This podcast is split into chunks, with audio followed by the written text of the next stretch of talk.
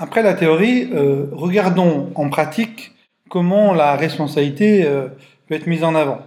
Voilà la responsabilité de l'infirmière dans l'histoire d'une injection, euh, selon la, qu'elle a été jugée par la Cour de cassation le 6 juin 2000, où, où nous apprenons que l'infirmier, diplômé d'État, doit avoir la maîtrise de son geste. Que s'est-il passé? Une infirmière a réalisé une injection intramusculaire sur un enfant âgé de 7 ans.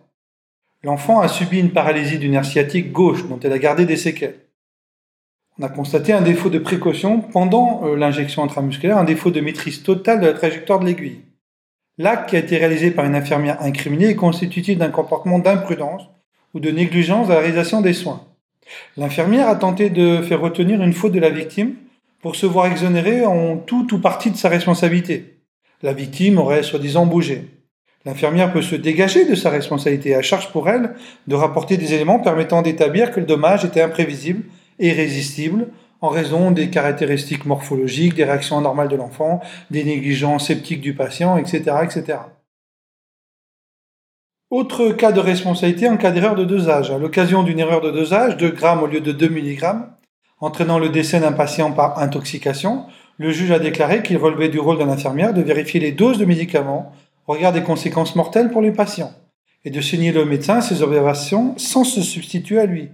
Remarque, le rôle du médecin prescripteur ne dispense pas à l'infirmier de son devoir de vigilance et de sécurité vis-à-vis du patient.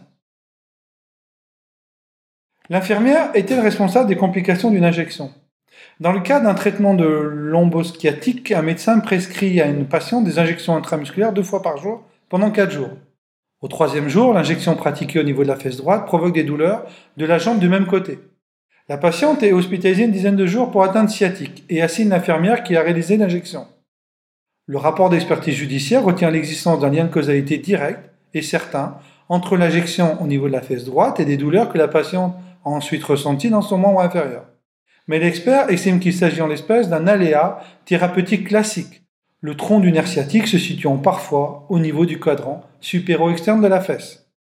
Le tribunal 15 mai 2009 en déduit qu'aucune erreur, imprudence, manque de précaution nécessaire, négligence ou autre défaillance fautive n'est imputable à l'infirmière, qui n'a donc commis aucune faute dans la réalisation du geste.